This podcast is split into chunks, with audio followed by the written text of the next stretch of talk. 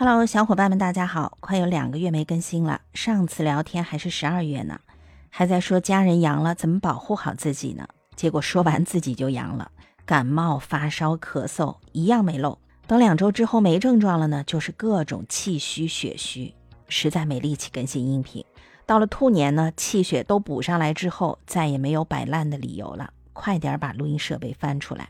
最近想聊的话题还挺多，像延迟退休啊、Chat GPT 啊、基金一账户啊，都想说说。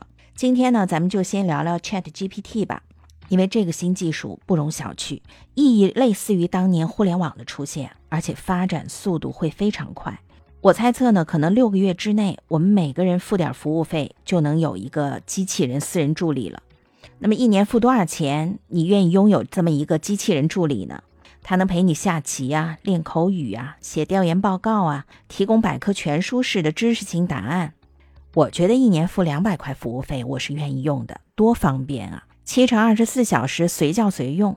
不过，人人有了这么一个机器人助理之后，倒是要想想。咱们的孩子们现在在学校里学的这些知识还是有必要的吗？也要想想我们这个行业里的渠道经理还能派啥用场？所谓的市场观点、基金近况，机器人可比渠道经理讲的全面多了。它的数据库输入更齐全呀。唯一欠缺的就是基金亏损的时候，机器人不会买奶茶、巧克力来安抚客户。还有机器人那不卑不亢、没脾气也没表情，不能让亏钱生气的客户。有对着机器人发脾气的快感。总体来说呢，就是机器人不会提供情绪价值。所以未来我们要学习的，可能是如何提供情绪价值，要比学习知识更重要。这也是最终人区别于机器人的高级所在吧。欢迎大家留言讨论，讲讲自己担心被机器人取代吗？